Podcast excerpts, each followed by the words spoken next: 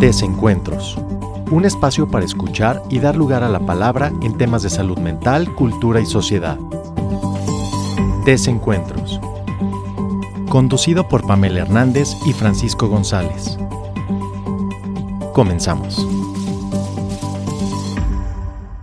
Tal? Bienvenidos a Desencuentros, un espacio para dar lugar y escuchar la palabra en temas de salud mental, cultura y sociedad. Les saluda Francisco y me acompaña como siempre mi compañera, amiga y colega, Pamela. Hola Francisco, ¿qué tal? Bienvenidos a todos los que nos escuchan una vez más en Desencuentros. El día de hoy les traemos un tema eh, relacionado al, positivismo, ¿no? A, esta, al echaleganismo, al todo va a estar bien, al si lo sueñas lo, lo atraes, que seguramente por ahí los que nos escuchan ya estarán familiarizados con este tipo de frases, que muy comúnmente vemos en la actualidad en redes sociales, em, en medios de comunicación, en videos, los llamados influencers, ¿no? Este, entonces, vamos a darle un par de vueltas a este tema, este, porque tiene sus implicaciones, ¿no? De pronto parece que es una obligación el ser feliz, eh, es algo que está en tus manos, ¿no? Este, Y que raya bastante incluso en el pensamiento mágico. Sí, y que viene acompañado de una idea que hay que alcanzar, ¿no? Y sobre todo que esta parte de la felicidad pareciera que la pregunta eh, inicial que podemos tomar es si realmente vivimos para ser felices que luego ya vendría acompañado de qué es la felicidad, ¿no? Y se nos vende toda una serie de cosas de para alcanzar una vida buena, que una vida buena sería una vida feliz, es casarse, tener una familia, eh, una carrera, eh, un buen trabajo, no sé, a cierta edad haber cumplido algunas metas, pero que a veces eh, vienen con ese engaño de que parecieran que son propias, ¿no? O que vienen de una forma individual, pero sí van acompañados de tintes colectivos o sociales, que es lo que se espera que como ser humano, ¿no? como, como otra pieza más de, la maquinaria, puedas eh, llegar a cumplir. Entonces se vuelve bastante exigente, complicado y se pierde, pues la paradoja es que ahí se pierde la individualidad, aunque vemos que eh, se vende esta idea en donde tú puedes, ¿no? Venga, échale ganas, eh, si tú lo sueñas lo alcanzas, entonces, eh, todo depende de ti y que seas feliz. ¿no? ¿no? Tienes que voltear a ver la vida del otro ni a darle una importancia y entonces eso genera un problema porque entonces corresponde a mí y si yo fallo, si fracaso, entonces ¿qué sucede? No, no hay de dónde apoyarme, no hay cómo lograrlo, tiene que ser por mí y entonces es un peso enorme creer que yo tengo que alcanzar toda esa forma idealizada que es la, la felicidad, ¿no? Entonces, eh, precisamente me parece eh, interesante traer una, una, idea de una escritora que se llama Sara Ahmed, que tiene un libro que se llama La promesa de la felicidad, donde eh, en las primeras hojas tiene una, una, cita que voy a, voy a tomar que dice, la felicidad es la posición por defecto de los oprimidos. ¿Y a qué se refiere con esto? Y me, me dirás qué piensas, Pamela. Tiene esta cuestión de lo que hablamos hace un momento cómo es la vida o cómo tendría que ser la vida para ser feliz. Y entonces es todo esto, una casa, una familia, un montón de cosas que hay que cumplir para que no te quedes atrás, obviamente, y tengas que hacerlas a cierta edad o a cierto tiempo. Y eh, señala que la felicidad es esa presencia que nos acompaña, pero que sobre todo es una técnica para dirigir a las personas. O sea, nos va diciendo por dónde hay que manejar nuestra vida y a veces uno sin saberlo. ¿no? Entonces, eh, en, esta cuestión es interesante saber que es un instrumento que de cierta manera aleja y también genera cierta desigualdad.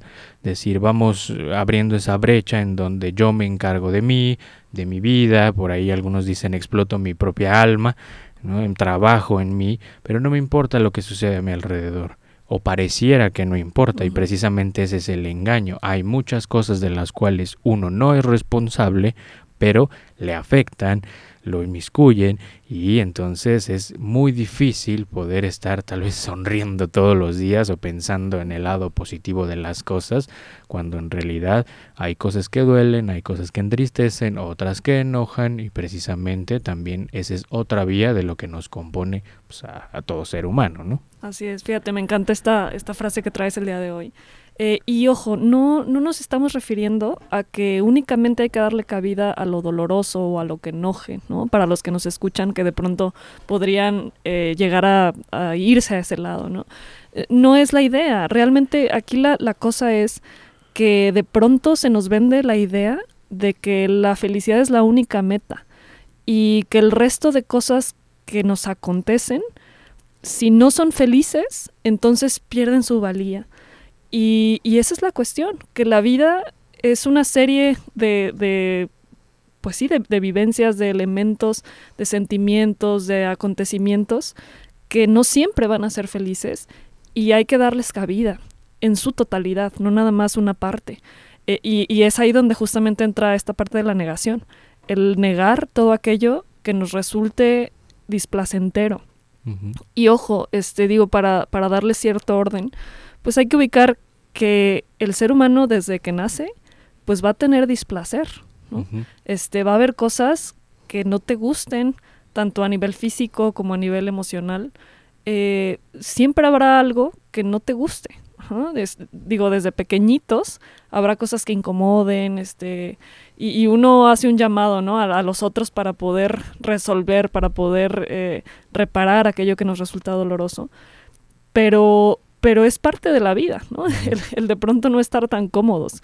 Eh, y también es parte de la vida buscar reparar aquello. Entonces es ahí donde surge también esta parte de la negación, el, el, decir, híjole, si no lo veo, entonces pareciera que no existe y me resulta más fácil hacer como que no existe. Ajá. Y, encontramos distintos recursos que vemos dependiendo del enfoque, ¿no? Dependiendo de dónde nos lo queramos analizar, lo podemos ver a nivel individual, a nivel familiar, a nivel social, a nivel macro, ¿no? Este, que parece que, que esta es la vía actualmente de la, de la sociedad eh, a nivel macro. Sí encontramos este como un refuerzo en este lado del positivismo eh, que, que nos resulta bastante ilógico, ya cuando, cuando lo escuchamos en el discurso individual, encontramos pues precisamente ciertos síntomas de depresión, de eh, cierto vacío, ¿no? este, porque justamente, y, y, y, además es curioso, ¿no? Porque uno escucha a las familias, por ejemplo, este, sobre todo los papás, de pronto que escuchan eh, que los hijos, pues no les está yendo muy bien, que tienen ciertas ideas, este, bastante destructivas, ¿no? Yo que me dedico en ese ámbito, ¿no? De la terapia familiar. Uh -huh. eh, y viene esta queja de, pero ¿cómo? Si todo te hemos dado, si lo tienes todo. Entonces viene esta in incomprensión de decir, híjole, pues la felicidad ahí te debería de estar, ¿no? Sí. si todo lo tienes, si no te hace falta comida, si vas a una buena escuela, si te hemos mantenido, si nos desgastamos tanto por ti. Y entonces les resulta incomprensible eh, como si realmente la felicidad fuera equivalente a lo que se tiene, cuando ahí nos damos cuenta que no es así, que efectivamente, pues no va por ahí. Sí, eh, es muy importante lo, lo, que mencionas porque no hay que perder de vista estos pequeños movimientos que a veces podríamos eh, ver que pasan cotidianamente y bueno, le entregaron todo al, niño, al nene, ¿no? Y no pasa nada, pareciera que nos desviamos y entonces es el, el chico o la chica que es el que tiene el problema, pero en realidad hay otros dos integrantes o más integrantes que también están ahí en juego y es a cuál volteo, se me viene y se me presenta un caso en el cual me dicen, este es el problema, ¿no? Aquí con él y entonces me dejaré guiar por eso? Pues claro que no, no en, en este caso en la, en la clínica uno tendría también que alcanzar a ver esos, esos detalles que a veces son tan sutiles y que hay más participantes en todo esto. Y, y decías algo muy interesante sobre la parte de la negación, si, es como si no lo veo no existe. Si no lo volteo a ver, desaparece o no tiene tanta importancia. Y es un poco de lo que sucede acá. Traías la parte del, del dolor y que es muy importante remarcar que no nos referimos a que pues, hay que sumirnos ¿no? en, el, en el dolor, en la tristeza, en, la depresión, pero sí es importante que, que sepamos que son experiencias, que son cosas que nos suceden y que van a seguir sucediendo pero lo valioso es poder experimentar todo eso, porque es a nivel emocional, a nivel mental también, en donde vamos aprendiendo ciertas cosas, no podemos eh, separar, no hacer una división, todo va junto. Por ahí eh, decía Nietzsche, el dolor y la felicidad son como hermanos, entonces van a la par van uno con otro y lo mismo, no, no solo el dolor, la felicidad, también la alegría, la tristeza, el enojo, todo pasa, quizá en diferente momento y a diferente medida o grado, pero todo pasa y entonces es muy importante no, no perder de vista esos otros participantes porque esta nueva fórmula que se da mucho, ya decías, de los, influencers y, esta parte de las redes sociales, eh, se vende mucho esta, esta idea de eh, los bienes, ¿no? como si fuera un bien. La felicidad ya se maneja como un bien, eh, como la vida, como la muerte también, como que se comercializa un poco con eso. Y entonces es yo, yo te digo por dónde este producto, mira, eh, te va a ayudar y entonces se venden ciertas ideas como, bueno, para ser feliz eh, quizá te hace falta hacer más ejercicio, ¿no? Te, hace falta comer de esta manera, te hace falta hacer esta actividad y entonces ahí te introduzco la, la cuestión de la mercancía, la comercialización. Para que seas feliz, mira, tienes que hacer esto y otra vez meto ahí, digamos, la cuchara y empiezo a mover tu vida al antojo de lo que se espera que, que, hagas, ¿no? Y entonces se vuelve a, a, trastocar toda esta posibilidad de poder hacer tu propio camino, por decirlo de alguna manera. Y se complejiza porque ya ahí se pierde un poco la individualidad y vamos negando ciertas cosas y se nos vende y por ahí decía un filósofo Byung-Chul Han dice la nueva fórmula es ser feliz ¿no? Digamos, sonríe, eh, ámate, quiérete y en, enálzate, ¿no? Es, eh, levántate, tú puedes, venga. Eh, y entonces todo este exceso de, positivismo y la obligación de ser feliz, como decías, cansa, ¿no? Fatiga molesta, incomoda, pero pareciera que no puedes eh, oponerte a eso porque en realidad lo que tienes que hacer es eso. Entonces, ¿cómo, ¿cómo criticas algo que la mayoría o 50 o 20 personas ves que estás haciendo, están haciendo eso para conseguir su propia felicidad? Y dices, ¿yo cómo me voy a quedar atrás? ¿no? ¿Yo cómo me voy a alejar de todo esto? Mm, mejor no critico, mejor no reflexiono, mejor no pregunto, mejor me vuelvo a meter a todo este sistema y, me voy por el ideal de felicidad que la televisión, redes sociales o el, capitalismo me vende y necesito para, pues, para estar feliz todo el tiempo, ¿no? Sí, y además se vuelve tan, tan poderoso ese otro discurso que a nivel individual te lo llegas a creer. Es decir, híjole, el que está mal realmente soy yo.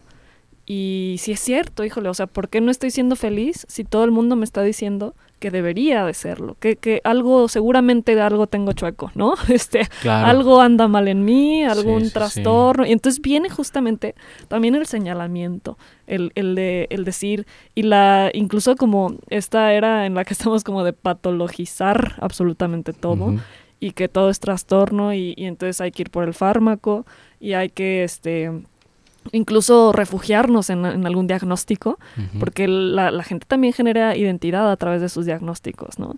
Este, decir, no, pues es que yo estoy así porque tengo trastorno de no sé qué, de la personalidad y trastorno de X, Y, ¿no? O tengo depresión, que se ha vuelto muy ah, común claro, es que tengo depresión, este, y, y bueno, o sea, efectivamente, pues existe la depresión, ¿no? O sea, no, no es negarla, pero la cosa y el problema está en el simplemente quedarse con el diagnóstico y entonces volverte pasivo a través de tu diagnóstico, ¿no?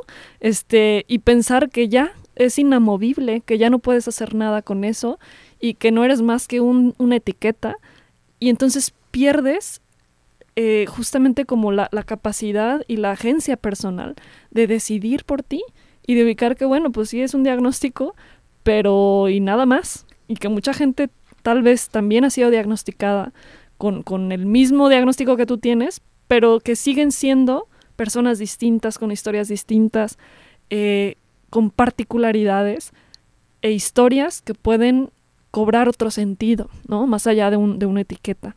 Entonces, eh, creo que es importante señalar también, digo, a nivel familiar que pasa bastante, este, que de pronto es muy sencillo señalar a algún miembro de la familia, este, y decir, ah, bueno, es que es el loco, es que es el deprimido, ¿no? Mi tía, la que tiene depresión, en fin, ¿no? Y entonces se pierde responsabilidad del resto de los miembros de la familia de qué hay de nosotros que tal vez está afectando a esta persona, ¿no? Este, ¿por qué está tan enojada? ¿Por qué está tan triste? Este, y, y de pronto también vemos, observamos, este, familias muy rígidas, y creo que ese es el problema principal, ¿no? La rigidez. Este, de familias que, que no se atreven a hablar de lo que anda mal. Y entonces todo se concentra en un miembro de la familia y el resto, pues no, no tiene nada, no, todo está bien, este, y es que el problema es nada más una persona. Cuando la realidad es que nunca es problema de una sola persona. O sea, no hay que olvidar lo relacional y cómo somos a través del contexto y de nuestras relaciones personales. Que eso es muy importante, porque es lo que sucede con la cuestión de la felicidad. En esta idea de venderte que siempre tienes que estar feliz y que tienes que amarte y tener autoestima y que incluso hasta podríamos decir, y me ha tocado escuchar, no sé si a ti, eh, oye, estos, estos eh, burlas, ¿no? Estos eh, en internet de, oye, ya no estés triste. Ah, claro, ¿cómo no se me había ocurrido? ¿No? No lo había pensado. Pero es, yo no sé qué está pasando del otro lado cuando hay un montón de cosas por la vida y en la vida para ser felices, ¿no? Para sonreír. Mira el lado bueno de las cosas, ver el positivo. Si algo te sucedió es para que aprendas. Eh, no, te tienes que enojar o ponerte triste o ya pasó, ver el lado bueno. Todas estas cosas pasa, eh, pasan y producen lo que acabas de mencionar. Nos hacen alejarnos de qué le está sucediendo al otro más allá de la etiqueta, algo está pasando, algo sucede, y tenemos que investigar, pero nosotros nos quedamos ahí en la, en la superficie, ¿no? Sin dar ese paso y es como, pero pues si se puede hacer algo, ¿no? Puedes sonreír, puedes salir, puedes hacer un deporte, puedes hacer alguna actividad para como cambiar la mentalidad, entre comillas. Entonces lo que sucede es a través de todo ese ideal de la, de la felicidad o que hay razones para ser feliz, dejamos de lado eso que duele, eso que incomoda, eso que por ahí está detrás, eso que esconde un, problema y vemos claramente los casos de, de, suicidio en donde personas un día lo vemos y están platicando y muy contentos y riéndose y muy felices y al día siguiente, en unos días te enteras que esta persona realmente tenía un problema que escondía. ¿no? No estamos hablando de que no tienes que adivinar, pero sí hay algo para mostrar la, división, algo se oculta, algo sucede y nos aleja de ser solidarios, de ser hasta, pues, como se dice, empáticos, ¿no? de acercarnos al otro, de poder preguntarnos, no solo de lanzarle la idea de que puedes este, estar mejor otros días, por supuesto que sí, pero tal vez a esa persona le va a costar cinco días que a ti te costaron dos. ¿no? Fíjate, eh, en esto que estás comentando, lo valioso que es que alguien te escuche y nada más. O sea, sí. y, yo creo que, eh, no sé si tú lo has vivido, ¿no? Pero al menos a mí sí me ha sucedido y ha sido muy reconfortante el encontrar personas en mi vida que me han podido escuchar eh, decir cosas indecibles en otros contextos, ¿no? Pero que le han podido dar cabida. Este, y que me han mostrado, pues sí, que no pasa nada, si, si, si estoy enojada, si estoy triste, eh, si, si tiendo a, a pensar cosas, eh, pues incluso hasta destructivas, ¿no? Que todos tenemos algo de eso. Y entonces, el simplemente que te escuchen y que validen esa parte de ti, da mucho confort, ¿no? O sea, resulta reconfortante realmente el, simplemente que te escuchen. No hay que apresurarse y ponerse ansioso ante el malestar, sino simplemente darle cabida y poco a poco pues encontrará su camino, ¿no? Sí, y tendría que salir, no, no, no, no lo podemos dejar ahí escondido, como algo privado, como, ay, no lo menciono. En, realidad viene bien y un par de oídos que puedan recibir algo que te está ocurriendo funciona bastante bien, eh, es, satisfactorio incluso, no es bastante agradable tener, tener esa otra parte y es precisamente eh, cuando rompemos con esta idea oculta de la felicidad de todo te corresponde a ti. ¿No? Si algo te produce malestar, si algo tienes un problema, tienes que sacarlo tú adelante. Y es bastante falso y es engañoso. No, no, no tenemos que poder siempre con todo, es imposible. El, el capitalismo, el consumismo, el todo el mercado te dice, oye, goza, vive, sé feliz, sonríe, cuando en realidad eh, acá tal vez en la parte de la clínica y de la terapia tenemos que decir, no necesariamente, ¿eh? no, no, siempre, no diario y no todos los días se puede estar de la misma manera o se puede gozar o se puede ser feliz. Hay momentos que uno va a atravesar y van a ser complicados y como decía hace un momento, van a requerir más tiempo, más trabajo, una escucha, un apoyo, una solidaridad, no perder de vista a otros participantes, porque quizá lo que le pasa a uno también tiene que ver con lo que ocurre afuera. Y hay que saber que hay muchas cosas que uno no puede cambiar así como se ocultan tal vez ciertas dinámicas o problemas en, la parte familiar, como bien comentabas, también en esta parte de la felicidad se ocultan las injusticias sociales, ¿no? Que ruede el mundo, que, que se incendie, que pase lo que pase, a mí me toca ser feliz. Yo tengo que encargarme de mi propio camino, cuando en realidad no, tu camino está metido en todo lo que ocurre alrededor. No puedes dejarlo pasar, no puedes obviarlo, y es precisamente que eh, tomamos al ser humano como una totalidad mucho de lo que ocurre en, en, la clínica y me ha tocado con, con, los pacientes que ocurre alrededor y eso lo traen acá. De alguna u otra manera les afecta. Hace eh, un tiempo tenía un chico que me hablaba de unas condiciones muy violentas y brutales en la colonia en la que vivía. Entonces constantemente eran casos de que iba la policía, habían pues matado a alguien, había disparos, había cosas de ese tipo, eh, y él ahí vivía y también recibía incluso amenazas, y eso era parte de lo que le ocurría.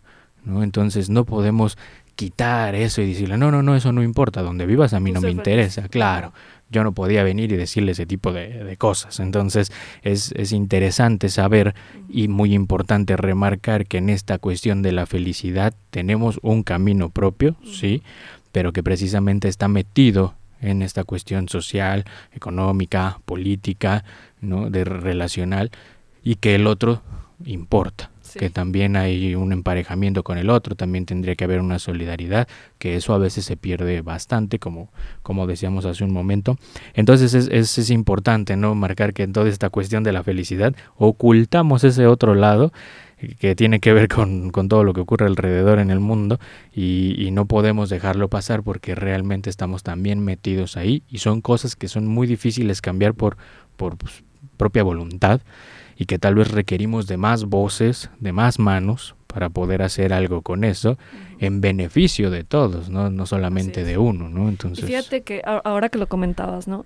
Eh, actualmente que, que, está, se está teniendo esta, esta parte en las instituciones de la cultura de paz, que es algo que viene muy fuerte y no solamente aquí, sino en, en, en muchos países.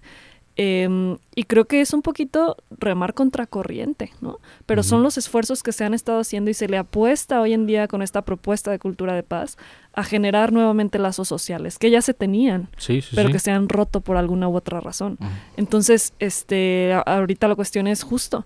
El, digo, había una maestra aquí dentro del tecnológico que ella tenía un proyecto muy padre, ¿no? Que era este, a los chavos eh, estudiantes, tenía un grupo de chavos por, de Clubes por la Paz, este, y estos chavos en sus comunidades hacían algo que generara lazos sociales. Entonces, a lo mejor alguien vivía cerca de un, de un campo de fútbol y todos, no sé, todos los jueves este, empezó a armar un, un equipo de fútbol eh, para niños y él era como el, el, que dirigía, ¿no? Y a lo mejor otra persona que era bueno para hacer ejercicio, ¿no? Para este, yo qué sé, yoga, por ejemplo.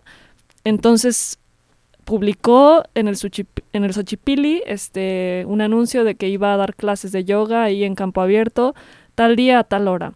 Y así empezar a, formar comunidad, ¿no? Empezar a traer a la gente que tenían a su alcance para nuevamente formar estos lazos sociales, ¿no? Es, es, ir un poquito en, como en contracorriente, ¿no?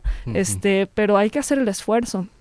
Este, y, y también, digo, creo que se, se, requiere de valentía, ¿no? Para confrontar también el malestar. Este, digo, ahorita se me ocurre, no, no sé si sea la palabra adecuada, pero pienso, por ejemplo, en ciertos autores, ya hablando de, de la terapia, este, por ejemplo, Salvador Minuchin tiene un libro que se llama eh, Caleidoscopio Familiar. Eh, y él trabajó mucho tiempo con, con, familias de anoréxicos, ¿no? Con algún miembro que tenía anorexia. Y por ahí él, fomentaba la discusión, ¿no? Este, él se dio cuenta que cuando la, a lo mejor la chica eh, anoréxica discutía y era capaz de enfrentar a su madre, curiosamente iba mejorando, ¿no? Mm. Entonces, este, la, la, cuestión es, fíjate qué curioso, este, cómo también es importante darle cabida al conflicto. O sea, y que el conflicto, digo, no es lo mismo que violencia, ojo, pero sí el conflicto permite avanzar y hablar de lo importante, de lo, de lo fundamental y, de lo relevante para cada quien, y sobre todo a nivel familiar, el hacerse la pregunta, ¿somos capaces en esta casa de hablar de lo difícil, de lo que nos resulta doloroso? ¿Somos capaces de dialogar sin faltarnos al respeto, pero sí aceptando también las diferencias? Háganse esa pregunta y de veras es importante el darle cabida a esto al conflicto también y ser flexibles en ese sentido, respetarnos, pero también ayudarnos y aceptar las diferencias. Que esto me suena bastante a, despertar un poco, ¿no? Que, podríamos eh, cerrarlo en una idea, me parece, que sería despertar un poco de esta anestesia social. ¿no? Dices remar contra corriente, por supuesto que sí, tal vez requerimos ese conflicto para poder eh, contrarrestar todo esto que nos hace adormecernos un poco y de no hablar de lo importante, de lo valioso o de lo que está oculto. ¿no? Eh, me parece que tendremos que tomar una pausa para poder continuar eh, con estas ideas bastante interesantes de lo que ha salido. Ya volvemos. Desencuentros. Ya regresamos.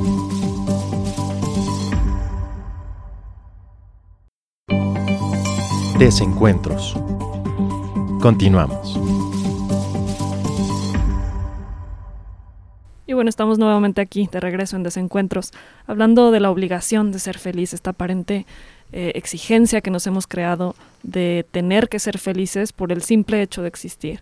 Eh, y hablábamos justamente antes del corte de la importancia de darle lugar al conflicto también, de que es importante y moviliza el poder hablar de lo difícil, de lo, de lo conflictivo, valga la redundancia, ¿no?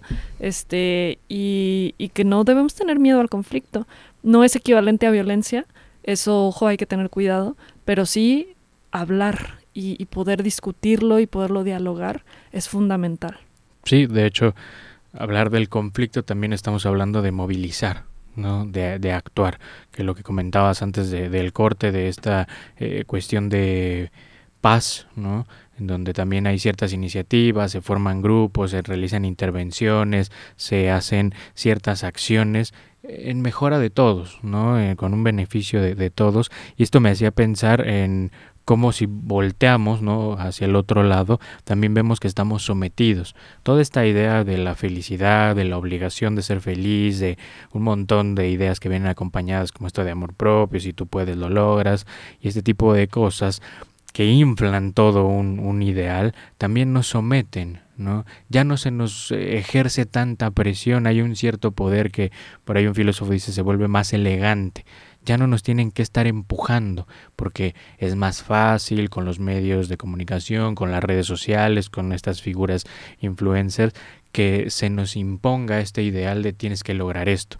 Entonces se vuelve muchísimo más sencillo para los quienes les conviene no tener esa presión porque ya el ser humano se autoexige, porque digamos viene con esa idea ahí incrustada de sometimiento.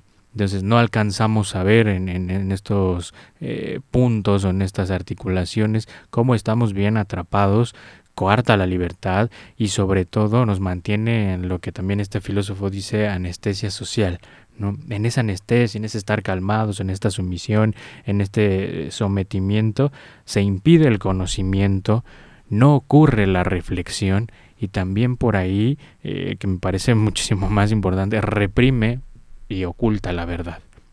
Hay muchas cosas como las injusticias sociales, como lo que ocurre en el mundo, como las violencias, eh, como esta serie de, de, productos que se nos da a través del consumo. Los productos milagrosos, ¿no? Claro, para poder estar de cierta manera, que ya lo decíamos hace un momento, para poder ser feliz te hace falta consumir este producto, eh, escribir esta tal cosa. Por ahí recuerdo que vi, eh, alguien hablaba de un diario de gratitud y hacía negocio con eso, es precisamente, te vende una libreta con eh, el nombre al frente que dice diario de gratitud y te dice, ¿qué puedes hacer con esto? Ah, mejora tu autoestima, te ayuda a estar más feliz, puedes estar este, pensando en ti, dándote tu espacio eh, y un montón de, de, beneficios, ¿no? Entre comillas, y, y, hace negocio con eso. Te vende la libreta, en realidad son puras hojas, ¿no? O sea, puedes comprar cualquier libreta y escribir, ¿no? o, sea, o sea, eso vamos, pero eh, ese es el producto y entonces eh, se hace un bien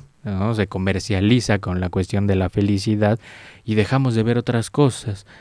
Quizá no cambia nada o cambia muy poco el escribir algo, pero dejamos de ver tal vez cómo me estoy sintiendo.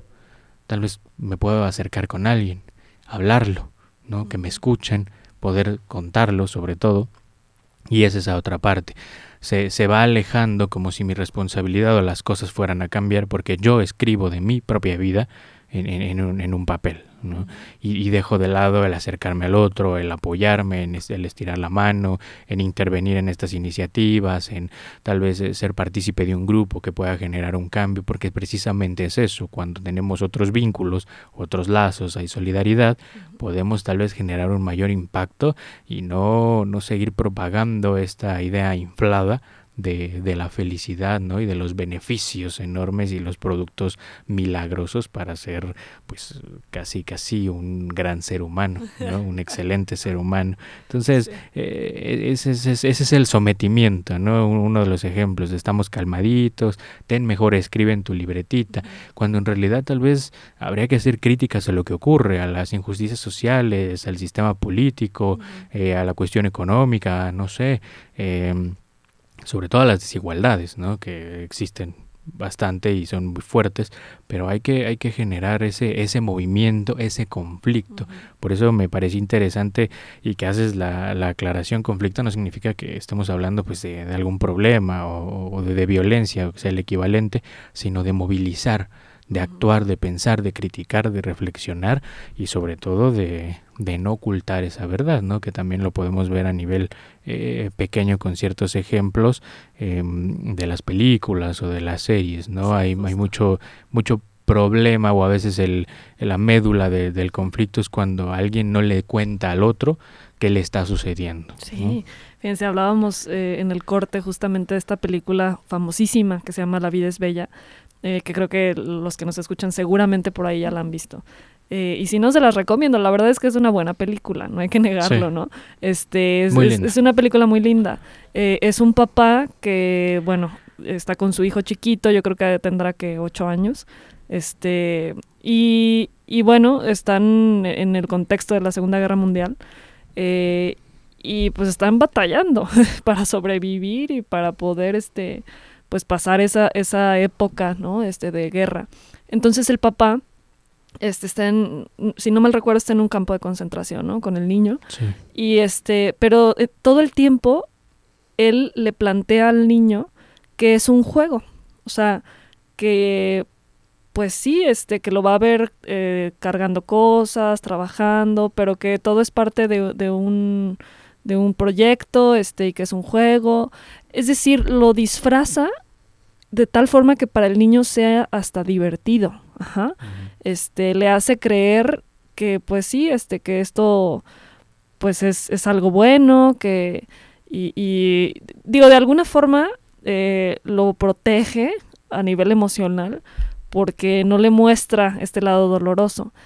Y, y es ahí lo lindo de la película, digo, yo creo que para para la mayoría de los papás, este, pues es sumamente doloroso el mostrar o, eh, el ver sufrir a un hijo, ¿no? Este, y se hace lo posible por quererlo proteger, y eso es entendible. La cosa, y, y lo que comentábamos justamente, es que bueno, al final el papá se muere, ¿no? Lo matan. Y el niño se queda escondidito por ahí en, un, en una cajita. Este, afortunadamente ya termina la guerra, pero sale el niño y, después nos planteábamos, bueno, ¿qué, ¿qué, habrá sido de este niño? ¿no? Este, y cómo tal vez habría sido mejor prepararlo para la realidad, porque es un niño que ya se quedó huérfano y que pensaba pues que era un juego, entonces pues posiblemente va a ser más doloroso incluso darse cuenta de, de que no, no está aterrizado, ¿no?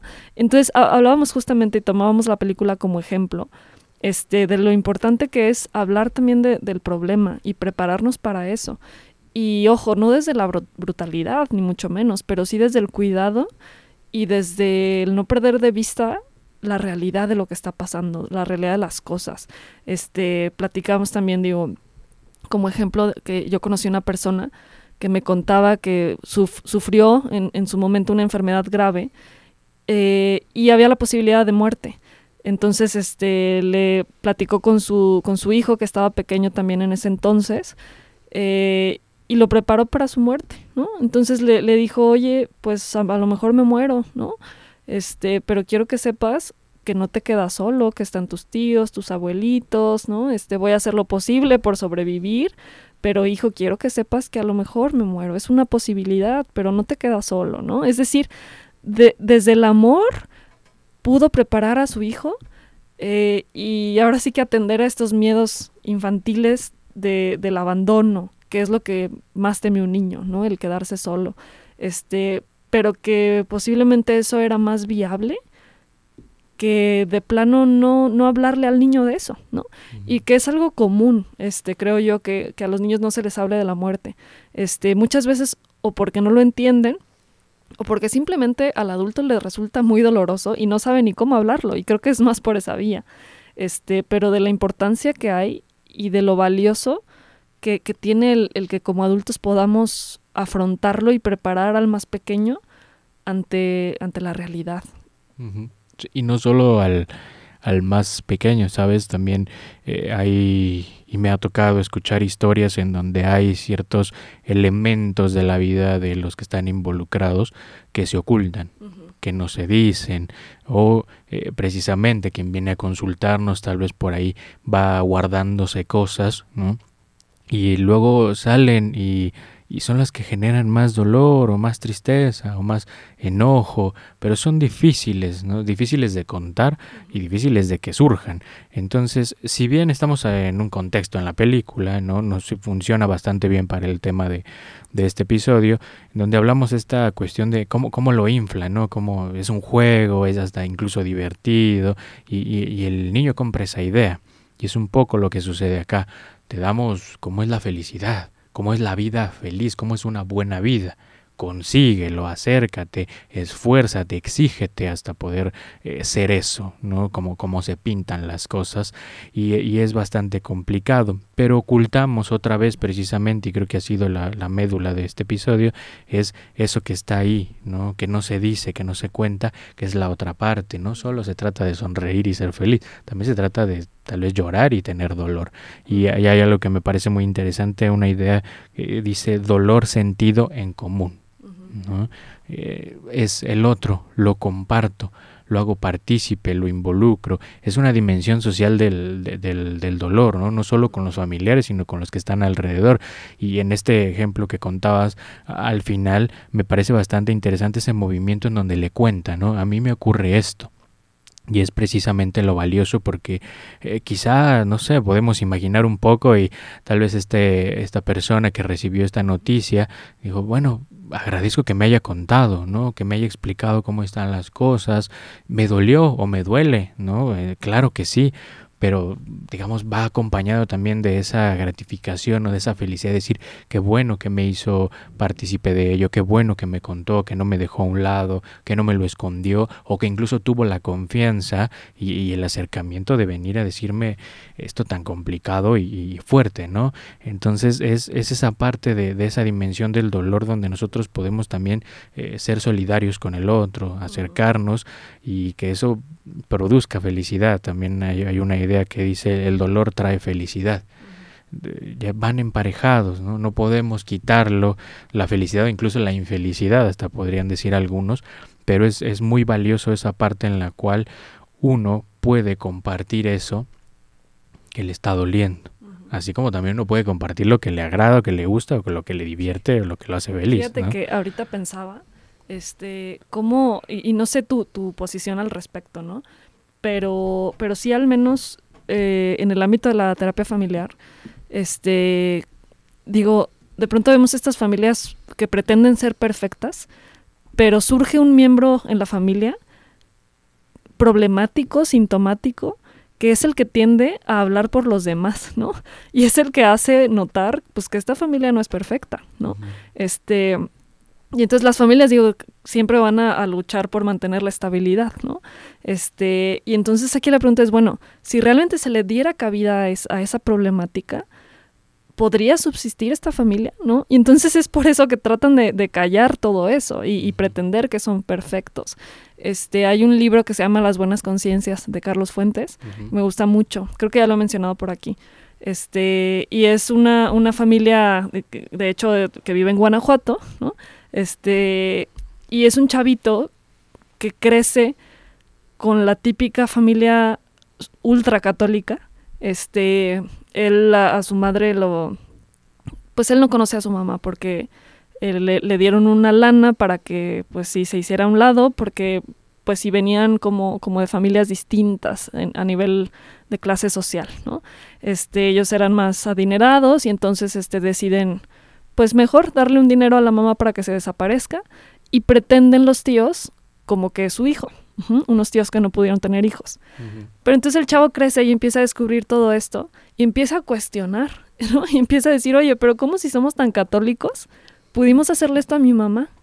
Este, y bueno, ahí vemos en este libro toda la travesía de este chavo, este, que empieza a enfrentar, a cuestionar, eh, y es el que pone en riesgo a la familia justamente, eh, de, poder hablar de, la, de, lo, de lo oculto, de la verdad, como esta frase que dice, ¿no? Este, cada familia tiene a su muertito en el closet, algo así. No sé si tú lo has escuchado, pero bueno.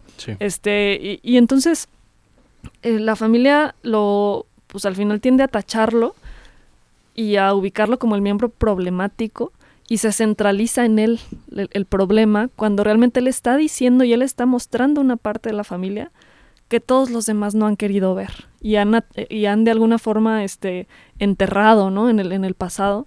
Pero esto suele pasar, o sea, hay múltiples ejemplos de, de familias así que, que no son capaces de enfrentarse al problema y entonces también se agarran, es típico, ¿no? Que de la religión, que en esta casa, bueno, pues somos religiosos y, sin ninguna crítica al respecto, ¿no? Respetando las, las creencias de cada quien, esa no es la cuestión. El, el, problema es cuando, cuando se utiliza como medio para tapar lo inevitable, ¿no? El, dolor, este, o las, las costumbres, este, el, el, que aquí somos una familia unida, pero entonces tiende a taparse lo doloroso y habrá algún miembro de la familia que hable por los demás. Sí, y es esta otra vez eh, repetida idea de no reconocer el sufrimiento. En, este ejemplo que pones, está ahí soltando las cartas y esto es lo que pasa, ¿no? Y critica y por ahí eh, hace el cuestionamiento y es no tratar de mantener o incluso de forzar esa idea de que aquí todos estamos bien, el problema es él. ¿no? Eh, nosotros no nos ocurre nada y es otra vez tratar de sostener ese ideal de pues a mí no me pasa nada y si hay algo que a mí me toca, rápidamente como ese mecanismo de se lo lanzo a alguien más, ¿no? Se lo lanzo a otro lado, ah, eso no es por mí, ¿no? O incluso ah, tal vez los padres, eso no lo sacó de mí, lo sacó de ti, ¿no? Cuando en realidad tiene que ver a los dos. Entonces viene esta parte de no reconocer el sufrimiento, pero también hay que saber que es importante reconocer que uno no siempre va a estar del todo bien y que habrá cosas que pasan en la vida propia y también en el mundo que no son tan emocionantes, ¿no? Y que no son para alegrarse, que no son para disfrutar y también pasan esas cosas y está bien. Y sobre todo em, me hacía pensar este este texto que, que, comentabas hace un momento sobre el camino que también ocurre en los pacientes, ¿no? conocerse o empezar a hablar de uno, de lo que le ocurre alrededor, de lo que siente, de lo que piensa, de lo que fantasea o sueña, no siempre es un camino bastante agradable.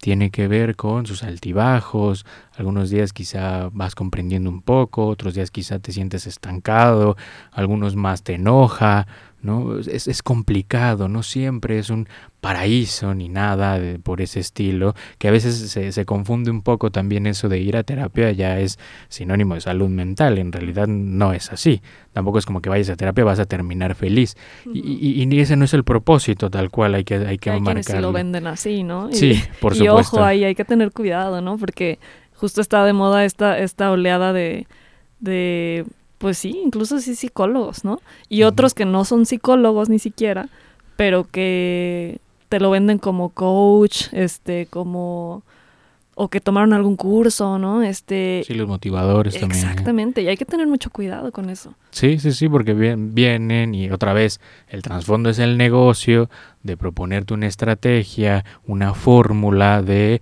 eh, quitarte la ansiedad, de ser seductor, de conocer parejas, eh, de cómo llevarte en la relación, de un montón de cosas. De hecho, hay, hay de todo, por ahí uh, se mete en internet y, y ven, me, me he topado con bastantes, pero es eso, ¿no? Y acá decir, o al menos desde mi posición, la, el, el, propósito de venir acá a quien consulta no es que le vas a prometer la felicidad y ese no es el objetivo. Bueno, o sea, quién sabe quién se lo pueda prometer y además quién sabe qué sea la felicidad. Uh -huh. Pero es, es, saber que es un camino complicado, que tiene sus altibajos, que algunos más difíciles que otros, que encontraremos otras veredas en, en, el, en el propio camino, pero al final no se promete la felicidad, sino solo tratar de vivir de la mejor manera o una manera estable como lo considere quien consulta y saber que no siempre tiene que estar gozando, riendo, siendo feliz y tratando de cumplir las expectativas de los demás porque a veces esas voces, esas voces son las que conforman a uno y dice, claro, yo tengo que ser de esta manera.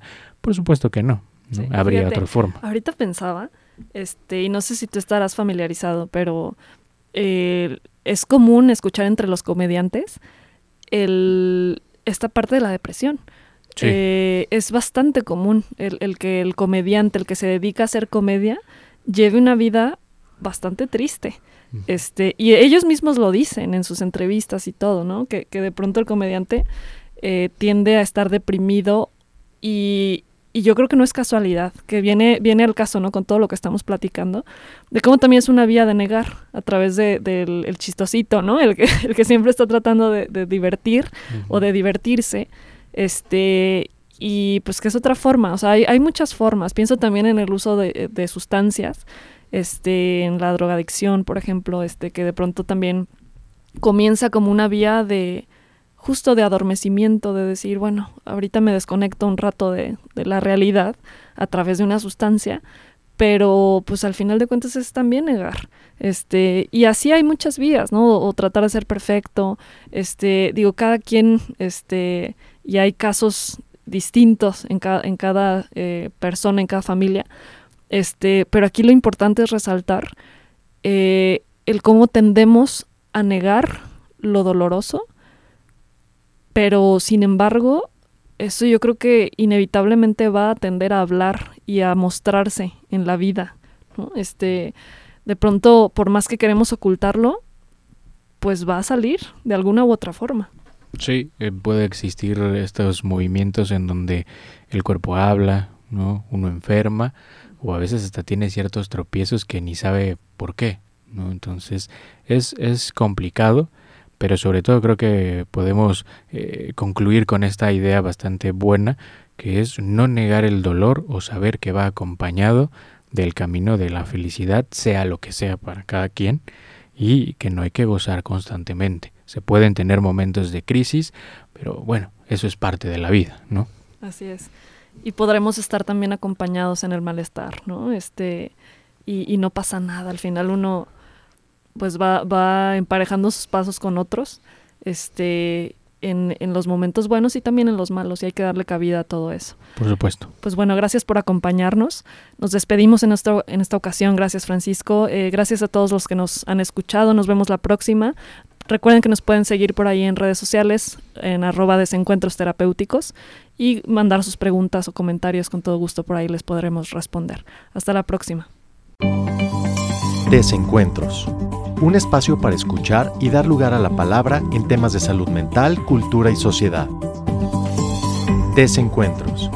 Escúchanos en nuestra próxima emisión a través del 89.9 de FM, Radio Tecnológico de Celaya, el sonido educativo y cultural de la radio.